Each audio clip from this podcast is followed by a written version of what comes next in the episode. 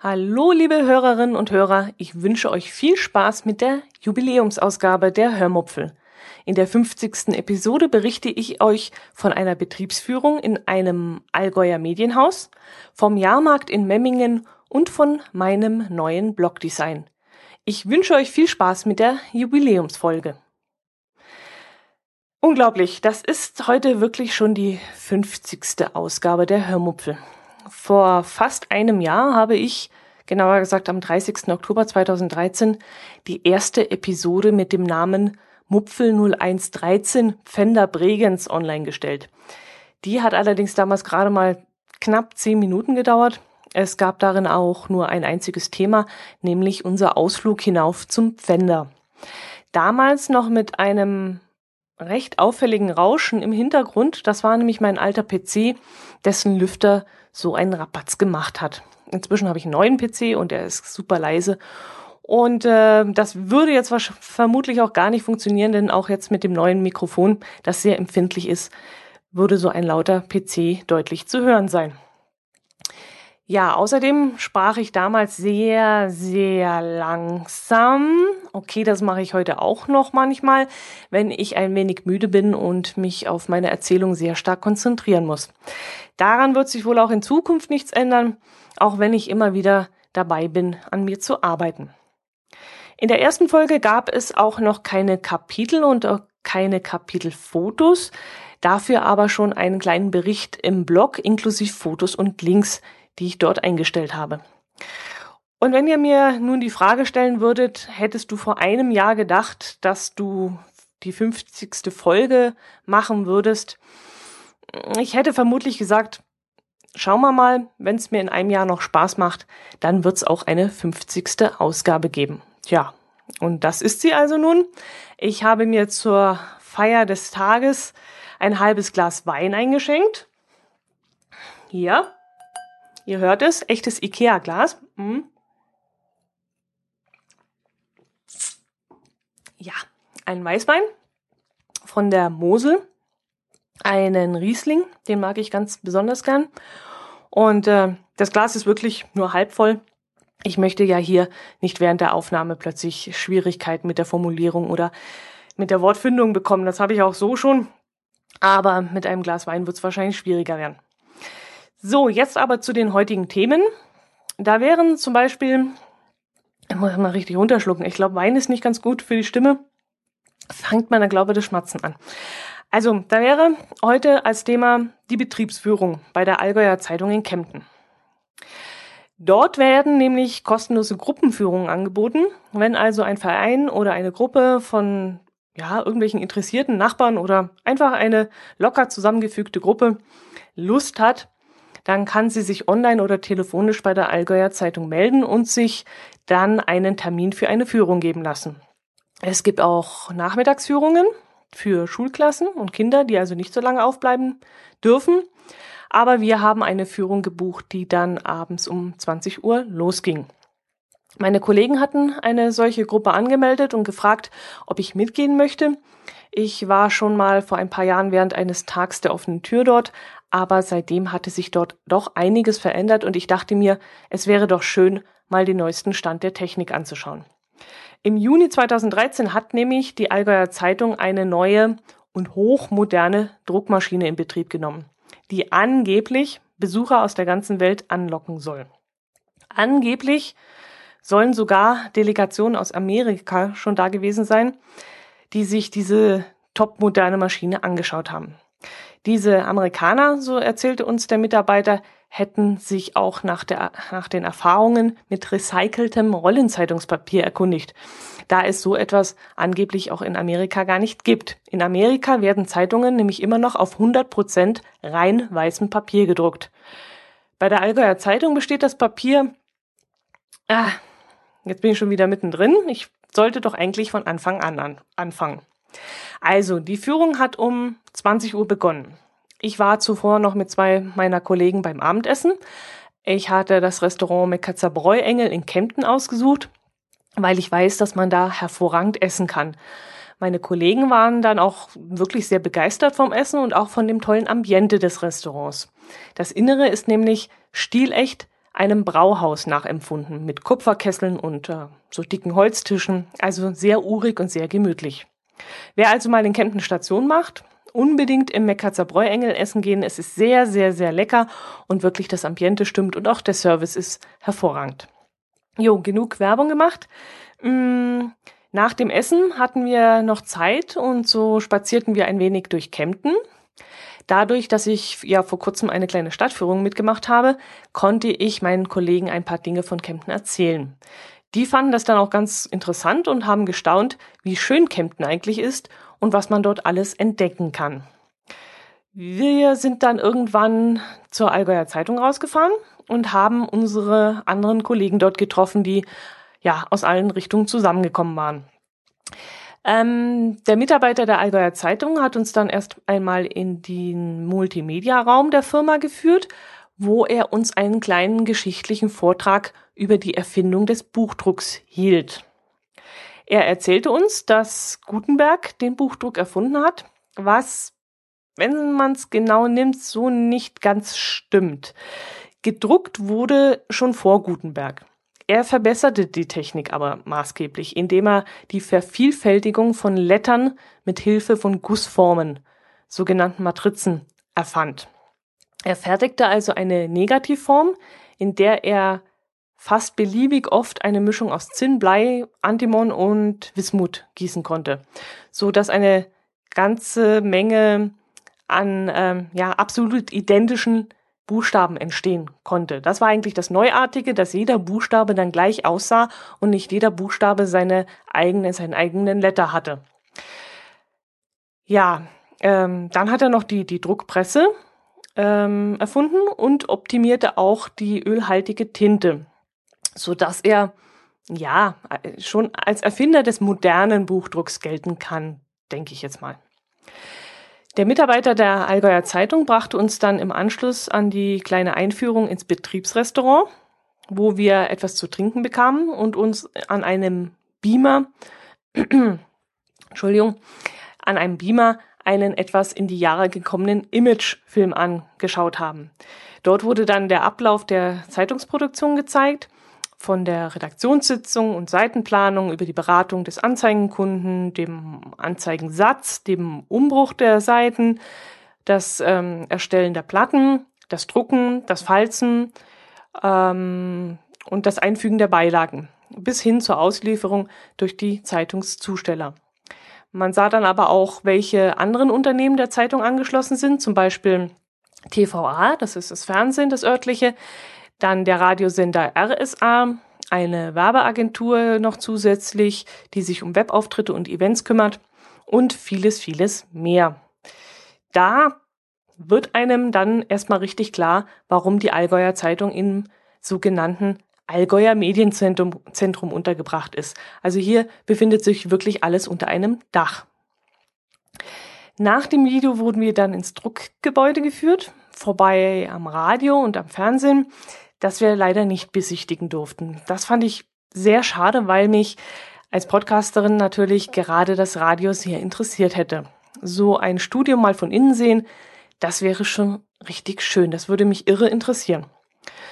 Ich muss mal schauen, ob es größere Radiosender gibt, die solche Studioführungen anbieten.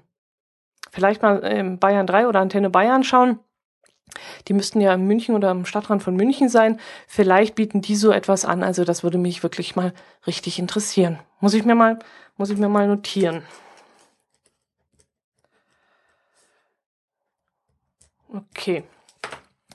Ähm, Im Druckhaus, äh, das war dann die nächste Station, besichtigten wir dann erst einmal die Abteilung, in der die Druckplatten hergestellt werden.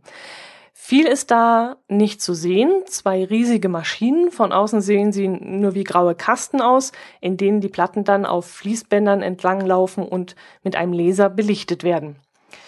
Zum Schluss werden die Druckplatten noch von der Hand entnommen. Das soll sich dann irgendwann mal ändern. Äh, irgendwann mal sollen Roboter die Platten entnehmen und zur Druckmaschine bringen. Dann an der Druckmaschine werden die Platten von Robotern eingesetzt. Früher haben das Mitarbeiter gemacht. Da hat das ungefähr 20 Minuten gedauert. Heute macht das der Roboter in drei bis fünf Minuten. Komplett. Alle Platten. Danach ging es dann in den Raum, in dem die 18 Millionen teure Druckmaschine mit vier Drucktürmen steht. Der Mitarbeiter hat uns dann erzählt, dass 120.000 Zeitungen pro Nacht gedruckt werden können. Das habe ich mir in aller Eile auf einen kleinen Zettel notiert. Ich habe dann aber gelesen, ich weiß nicht mehr wo, dass es 90.000 Ausgaben pro Stunde seien. Und das sind ja jetzt wirklich zwei ziemlich unterschiedliche Angaben. Da muss ich mich mal nochmal erkundigen, was da jetzt eigentlich stimmt. Eigentlich ist es egal, denn beide Zahlen sind in meinen Augen ziemlich imposant. Ich kann diese Zahlen gar nicht richtig greifen. Wenn ich bedenke, dass man früher, also vor 30 Jahren oder so, 4000 bis 8000 Blatt pro Stunde mit einer kleinen Druckmaschine gedruckt hat, dann ist das, was die Rotation heute so leistet, ganz schön beeindruckend, finde ich. Immerhin laufen in der modernen Rotationsmaschine 12,7 Meter Papier pro Sekunde durch die Maschine. Das ist eine Geschwindigkeit von ungefähr 52 Kilometer pro Stunde. Und während dieser 52 kmh wird sogar ein Papierwechsel vorgenommen, wenn eine Papierrolle zu Ende ist und die nächste anschließen muss. Also das geht ratzfatz. Das soll anscheinend nur ein ganz kleiner Schnaller sein, den es da macht und zack ist die nächste Papierrolle schon auf der, auf der Druckerei, also auf der Druckmaschine drauf und läuft weiter. Und das finde ich wirklich unglaublich. Wir waren leider zum falschen Zeitpunkt da. Wir haben das jetzt nicht mitgekriegt. Aber es sei auch völlig unspektakulär, hat man mir erzählt. Es macht wirklich nur so kurz schnapp und dann läuft das, die nächste Rolle weiter. Ach, dann kann ich jetzt auch die Geschichte mit dem Papier erzählen. Die Amerikaner, die sich die Maschine angeblich auch schon angeschaut haben, waren wohl erstaunt, dass die Allgäuer Zeitung 90 Prozent Altpapier verwendet und das bei nur 45 Gramm pro Quadratmeter. Sie waren angeblich erstaunt, dass das Papier bei dieser Geschwindigkeit nicht reißt. Der Mitarbeiter erzählte uns, viel weniger dürfte es auch wohl nicht sein. Da würde das Papier dann vermutlich wirklich reißen. Das ist wirklich das absolute Minim äh, Minimum, Maximum, das Maximum, was man verwenden kann. Äh, nee, Minimum, was man verwenden muss, so muss man sagen. Und äh, damit das überhaupt äh, laufen kann, das Papier. Wir wurden dann noch ins Papierlager und in die Papierzufuhr gebracht, wo wir das Papier auf den riesigen Papierrollen, die mir so ungefähr bis zur Brust reichten, dann auch mal anschauen konnten. Also diese Papierrolle war, glaube ich, so 1,35 breit oder so. Dann ging es zum krönenden Abschluss, wie ich finde, noch in eine riesige Halle, in der die Zeitungen sortiert und mit Beilagen versehen werden. Das, das, ah, das hört sich dann so an. Hört mal rein.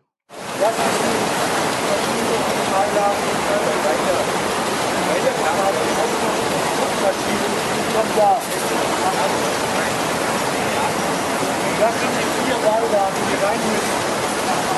Das sind die Fächer.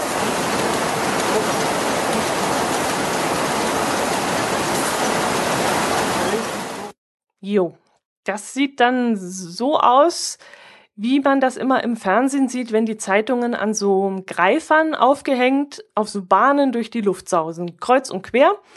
Und ich wollte ein Foto machen und euch das dann beifügen, aber ich habe mich nicht getraut. Ich wusste nicht, ob ich das darf und ich habe mich da nicht getraut, da mal nachzufragen und dann umständlich zu erklären, für was ich das brauche. Ich glaube auch nicht, dass der Mitarbeiter mir das erlaubt hätte, weil er ja auch nicht, äh, ja, das wahrscheinlich entscheiden darf, denke ich mal.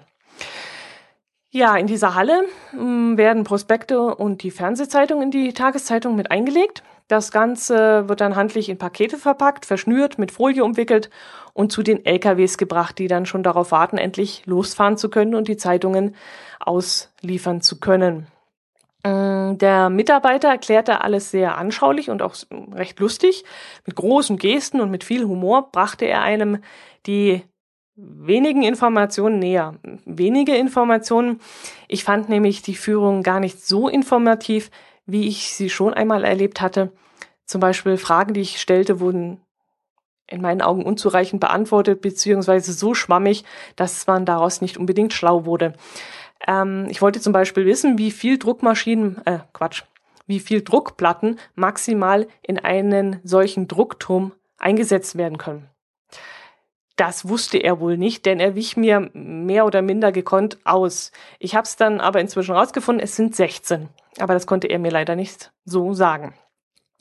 Mm, aber alles in allem war es sehr interessant. Vor allem deshalb, weil man die riesigen Maschinen und den Ablauf der Zeitungsherstellung im Druckbereich und in der Weiterverarbeitung einmal live sehen konnte. Und die riesigen Maschinen, die sind wirklich sehr imposant und auch der ganze Lärm, den man da hört und die Geschwindigkeit, die man da fahren sieht, das war schon Cool. Jo, das war also die Betriebsführung bei der Allgäuer Zeitung, von der ich dann auch ziemlich spät nach Hause kam. Ich musste dann noch ein paar Mails beantworten. Schöne Grüße an Klaus an dieser Stelle. Ich hoffe, du kommst mit deinen Referenzpunkten jetzt klar. okay, ähm, ja. Ähm, am nächsten Tag hatte ich glücklicherweise Spätdienst und konnte ausschlafen. Als ich dann ausgeschlafen hatte, kam mir die glorreiche Idee, meinem Blog zum Jubiläum ein neues Aussehen zu verpassen. Das alte Design, das nicht einmal ein Jahr alte Design, hatte ich mir nämlich inzwischen schon übergeschaut. Ich konnte es einfach nicht mehr sehen. Diese, die Schrift Palatino und das dunkle Grün, das hat mir so gar nicht mehr gefallen. Also habe ich erst einmal versucht, ins ähm, CSS heißt das, glaube ich, einzugreifen und habe das Grün in ein dunkles Türkis abgeändert. War schon mal ein Anfang, machte mich aber nicht restlos glücklich. Also schaute ich mich nach einem anderen Design um und bin mit dem, das ich jetzt gefunden habe, auch recht glücklich. Es ist klar und übersichtlich, nicht so unruhig wie das alte. Das Grün könnte etwas weniger Blauanteil haben, okay, aber so kleinlich will ich jetzt gar nicht sein. Es gab auch ähm, Gestaltungsvorschläge, also Gestaltungsvorlagen, die mehrere Spalten und Zeilen besaßen. Das sah dann aus wie so bei bei einer Boulevardzeitung oder bei der amerikanischen Tribune oder so. Also mit großen Bildflächen und kleinen Textpassagen als Vorschau. Aber das passte so gar nicht zu meinem Blogaufbau. Ähm, also ich stelle ja selten Texte ein, ich schreibe wenige Beiträge ähm, ansonsten wird das ja Ganze nur hergenommen, damit ich einen Podcast hochladen kann und mit Shownotes versehen kann. Aber dieses Zeitungslayout hat einfach nicht zu meinem Blogkonzept gepasst. Es gab auch Designs, in denen vor allem mit Bildern gearbeitet wird. Wenn man also gerne viele, viel fotografiert oder Selfies macht, ah, über das Wort Selfie, Selfies stolpere ich immer wieder. Ich finde das Wort so dermaßen furchtbar. Wenn es nach mir geht, wird das das Unwort des Jahres. Apropos, ich wette mit euch, ich wette mit euch, dass das Wort des Jahres 2014, dass das Nachhaltigkeit wird. Denkt am Ende des Jahres an mich. Wenn das Wort Nachhaltigkeit zum Wort des Jahres gewählt wird, dann könnt ihr sagen, die Dotti von der Hörmuffel hat's gleich gewusst. Also garantiert. Aber wenn es ein Unwort gibt, dann möchte ich bitte, dass es Selfie heißt. ich finde das furchtbar. Ja, okay, wo war ich? Egal. Das Bilderlayout hat dann auch nicht zu meinem Blogangebot gepasst und so habe ich mich für das jetzige entschieden. Bin gespannt, wie lange ich das sehen kann. Beim Umbau bin ich übrigens auch mal diesen unliebsamen Crawler-Dateien nachgegangen. Jeder, der einen eigenen Blog oder eine Homepage hat, kennt das sicherlich. Da greifen Seiten auf deine Daten zu, die ähm, einen nicht sehr vertrauenswürdigen Eindruck machen. Die sammeln Daten von deiner Homepage, zum Beispiel wie viele Zugriffe du hast oder äh, sowas ähnliches. Manchmal kann es dann auch dumm laufen und die Seiten greifen so oft und so aggressiv auf deine Seite zu, dass dein Surfer irgendwann jammert und ähm, weil der Datentransfer einfach zu groß wird. Mir ist das glücklicherweise in der Form noch nicht passiert, aber ich sehe jetzt bei der einen oder anderen Seite, dass sie öfter mal vorbeischaut. Die eine heißt zum Beispiel semalt.com. Ich habe mich dann gleich mal auf die Suche gemacht, was ich dagegen tun kann und wie ich diese, diesen Zugriff von dieser Seite wieder ähm, blocken kann. Und ich habe auch eine Lösung gefunden. Allerdings musste ich mich da ein wenig mit Style Sheets, glaube ich, heißen die Dinger, auseinandersetzen und davon habe ich ja so gar keine Ahnung. Aber ich habe es dann, wie es aussieht, doch hinbekommen, denn das Ergebnis sieht ganz gut aus, seitdem ich da ein, eine Datei geschrieben habe und auf meinen Surfer gestellt habe, ist Ruhe. Also die Firma seemalt.com kommt nicht mehr bei mir vorbei. Mal sehen, wie lange das so bleibt. Ja, das war dann ein richtig kleines Erfolgserlebnis bei mir, dass ich das hingekriegt habe. Bin ich ja ein bisschen stolz drauf, dass ich das alleine geschafft habe. Jo, Betriebsführung, neues Layout. Ach, vom Jahrmarkt wollte ich euch noch erzählen. In unserer Gegend gibt es immer wieder einmal Jahrmärkte. Äh, also wir nennen das Rummel. Aber der interessanteste ist eigentlich in Memmingen und auf dem waren wir dann letztes Wochenende. Nachdem wir bis nachmittags ein wenig spazieren gegangen sind in einem schönen, wunderschönen, ruhigen Wald bei herrlichem Sonnenschein, sind wir dann mittags ins Windbeutelparadies in Ottobeuren. Ah, da könnte ich jetzt wieder abschweifen. Mm, nee, ich erzähle euch erstmal vom Jahrmarkt. Wir sind abends dann noch auf den Jahrmarkt gegangen, um dort eine Kleinigkeit zu essen. Ihr habt es jetzt nicht gesehen, bei dem Wort Kleinigkeit habe ich zwei Gänsefüßchen in die Luft gemacht. Wir haben uns nämlich genauer gesagt durch den halben Markt geschlemmt. Naja, so schlimm war es dann auch nicht, aber da ich ja nach dem nachmittäglichen Windbeutel eigentlich schon satt war, hätte ich eigentlich nicht mehr so viel essen müssen und dürfen. Es gab aber diese leckeren, scharfen Halbmeterwürste mit Kraut und Knoblauchsoße und Zwiebeln und was weiß ich noch alles da in diesem lecker, super aufgebackenen Baguette. Ich weiß nicht, ob ihr das kennt. Ich glaube, es ist in Deutschland schon überall hin bekannt. Ich habe es zum ersten Mal in Passau auf dem Weihnachtsmarkt gesehen. Übrigens auch sehr zu empfehlen. Oh, da läuft mir schon das Wasser im Mund zusammen. Jedenfalls diese Halbmeterwürste, die finde ich super lecker.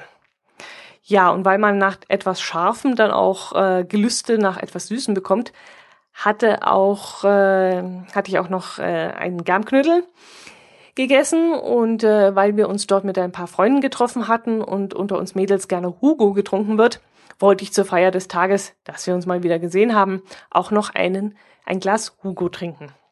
Jo. Und dann habe ich irgendwann die Einladung, diesen wilden Looping zu fahren, dankend abgelehnt. Nachdem ich so einen vollen Bauch hatte und dann auch noch den Hugo im Kopf, naja, das musste dann nicht sein. Außerdem, ich habe es ja schon oft erzählt, ich vertrage solche Schaukeleien nicht. Mir wird auf einem Schiff schlecht, wenn es einen leichten Seegang hat. Mir wird beim Busfahren kurz übel und im Auto kann ich auch nicht hinten sitzen, weil mir sonst schlecht wird. Also werde ich definitiv in keines solcher wilden Geräte, Bahnen, Überschlagsgedöns einsteigen. Äh, für mich wäre vielleicht noch das Kinderkarussell ganz gut, aber nicht solche Looping-Dinger da. Auf keinen Fall. Lustig fand ich äh, den Wagen mit dem Flohzirkus. Ich weiß nicht, ob es das noch so oft auf den Jahrmärkten gibt. Ich kenne es jetzt nicht so, ich kenne es jetzt nur aus Memmingen. Also wirklich einen richtigen, einen echten Flohzirkus. Der befindet sich in einem kleinen, ja, Bauwagen-ähnlichen Hänger. Ich glaube nicht, dass das ein Zelt war. Nee, ich glaube, das war nur so ein kleiner Bauwagen. Und da musste man dann reingehen. Ja, schade eigentlich. Das hätte mich wirklich gereizt, so etwas anzuschauen. Allerdings äh, fängt mir jetzt schon, obwohl ich nur davon rede, fängt mir an, alles zu jucken und die Kopfhaut juckt jetzt und die Arme jucken und nur der Gedanke an diesen kleinen widerlichen Viecher äh, reicht und mir juckt's überall. Ja, ich glaube, da wäre jetzt auch keiner von unseren Freunden mitgegangen, meine bessere Hälfte auch nicht. Der hat sich sogar schon beim Kettenkarussell geweigert, weil es Kinderkram ist. Das hat er mit einem so abfälligen Blick gesagt, dass ich mich selbst auch nicht mehr getraut habe, damit zu fahren. Und ich kam mir dann in diesem Moment auch richtig, richtig alt vor. Jo, ähm, in einem dieser für mich ungeeigneten Bahnen, also diese Halligalli-Drecksaubahnen, saßen oh, wie erkläre ich euch das jetzt? Saßen circa 15 bis 20 Personen nebeneinander und zwei Reihen hintereinander.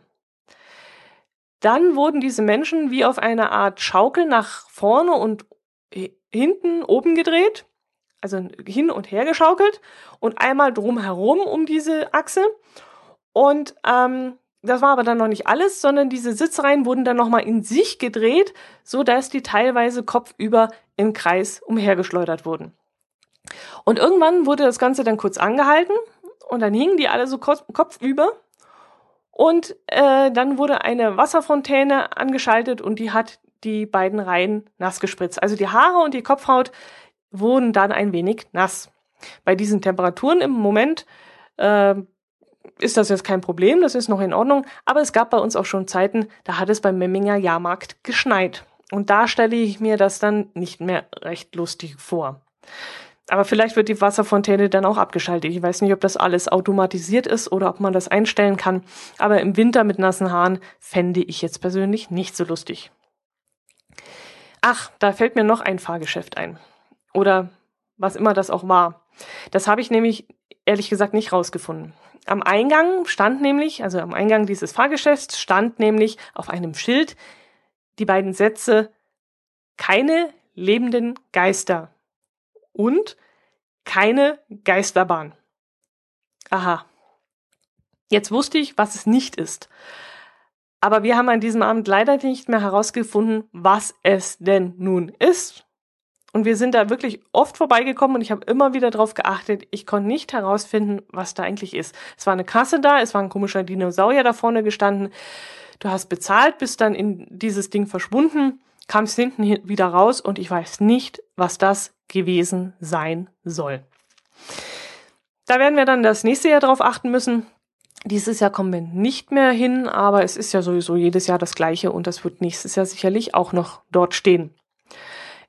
Ich war allgemein hin sehr erstaunt, wie groß der Andrang war, nicht nur bei den Fressbuden, Essen geht ja eigentlich immer, sondern auch an den ganzen Fahrgeschäften und sogar beim Dosenwerfen, also da, wo man mit Bällen auf Blechdosen wirft, war viel los. Und das gehört ja eigentlich nicht mehr zu den modernen Attraktionen eines modernen Jahrmarktes.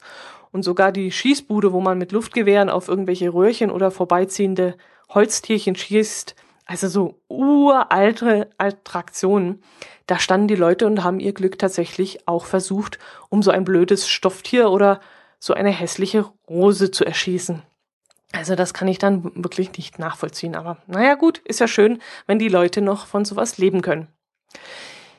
Jo, das war ein wirklich interessanter Abend. Hm, wie viel Zeit haben wir denn noch? Äh, eigentlich bin ich schon. Ach komm, ich will euch ja vom Windbeutelparadies noch kurz erzählen.